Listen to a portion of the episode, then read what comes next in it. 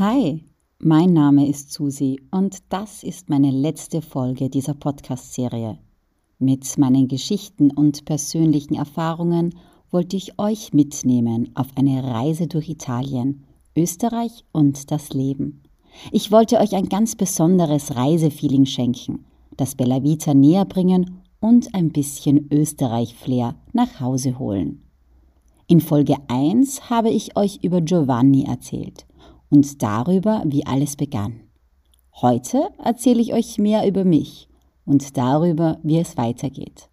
Bilder und weitere Infos findet ihr wie üblich auf meiner Website www.mitsusi.reisen.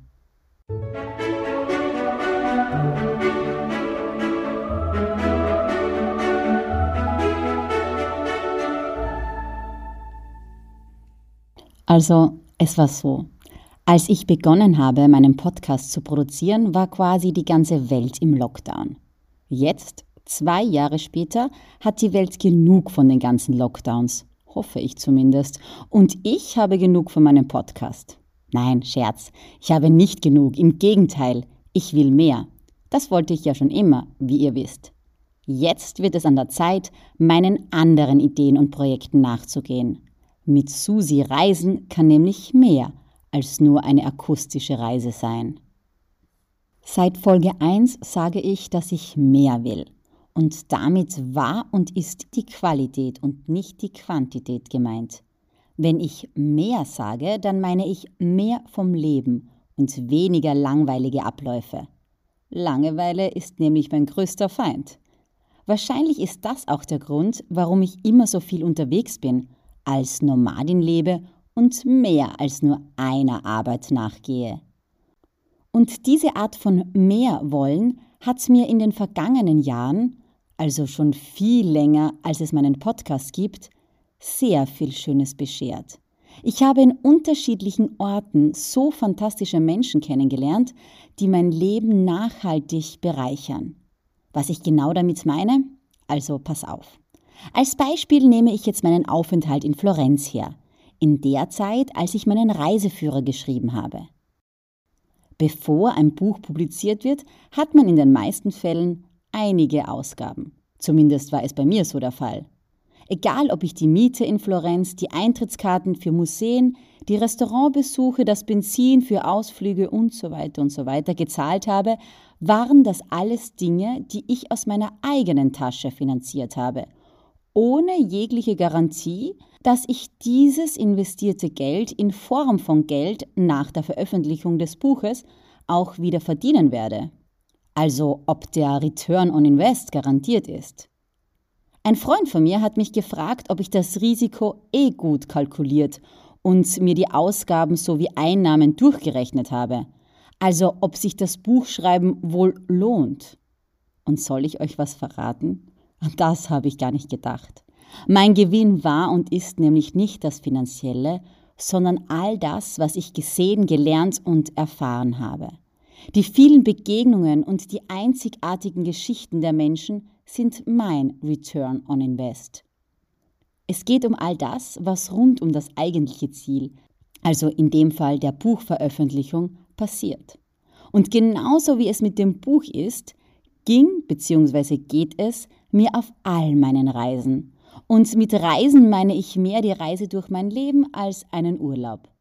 Wisst ihr, was ich meine? Ob das mutig ist? Ich weiß nicht. Meiner Meinung nach nicht. Was ist schon mutig dran? Was kann ich denn verlieren? Nichts, oder?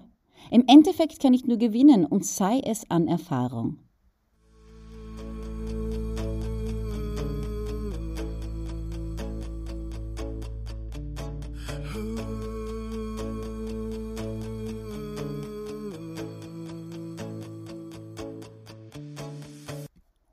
Immer wieder werde ich gefragt, wie denn mein Alltag so aussehe und was ich denn eigentlich mache, wenn ich keinen Podcast aufnehme. Aus diesem Grund erzähle ich euch jetzt mal schnell etwas über meinen Alltag, der ortsunabhängig mehr oder weniger der gleiche ist. Wochentage sind für mich egal. Für mich macht es nämlich keinen Unterschied, ob es Sonntag oder Montag ist. Ich gebe weder dem Montag die Schuld an meiner schlechten Stimmung, noch bin ich glücklicher nur weil es Freitag ist. Ich arbeite auch an Sonntagen und nehme mir dafür oft Mittwochs frei. Auf die Frage nach dem Warum antworte ich mit Ja, warum denn nicht? Ich habe keinen klassischen Alltag, keinen klassischen 40-Stunden-Job. Ich bin nirgendwo fix angestellt, sondern arbeite selbstständig. Ich bezeichne mich als ein kreatives Organisationstalent oder als eine reisende Allrounderin. Als Projektmanagerin kreiere ich Kommunikationskonzepte, setze diese um und helfe bei strategischen Entscheidungen. Als Texterin schreibe ich Reiseführer, Blogbeiträge, Artikel für Fachzeitschriften, Produktbeschreibungen und Werbetexte. Ich habe aufgehört, mich von einem Termin zum anderen zu hetzen oder einem Beruf nachzugehen, der mich gar nicht glücklich macht. Ich habe begonnen, Umstände so zu nehmen, wie sie eben sind und mich weiterzuentwickeln. Ich lebe jeden Tag anders und trotzdem irgendwie gleich. Das heißt, meine Tage beginnen gleich, also ich wache ohne Wecker auf und brauche dann mal kurz, um mich zu orientieren und um wach zu werden. Naja, kurz ist etwas untertrieben. Ich brauche so mindestens eine Stunde. Zeit für mich. Zeit zum Aufwachen, Zeit, um in den Tag zu starten. Das tue ich bei einer Tasse Kaffee und Yoga. Und was dann passiert, ist von Tag zu Tag anders. Je nachdem, an welchen Projekten ich arbeite oder wo ich mich gerade befinde. Das heißt, es gibt Tage, da setze ich mich direkt an den Computer, um zu schreiben. Und dann gibt es wieder Tage, da gehe ich in ein Museum. Selten aber liege ich einfach nur herum und tue nichts. Viel zu selten eigentlich. Dabei ist das Nichtstun eigentlich so wichtig.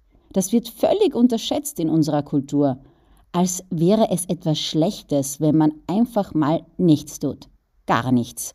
Weder ins Handy glotzen, noch etwas zu putzen, sortieren, organisieren. So, jetzt komme ich vom Thema ab. Jedenfalls ist mein Alltag nicht eintönig, hat aber trotzdem eine fixe Routine, die Morgenroutine.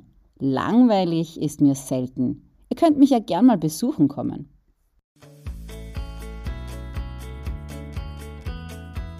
Und was mache ich jetzt in Zukunft, wenn ich keine Podcasts mehr mache?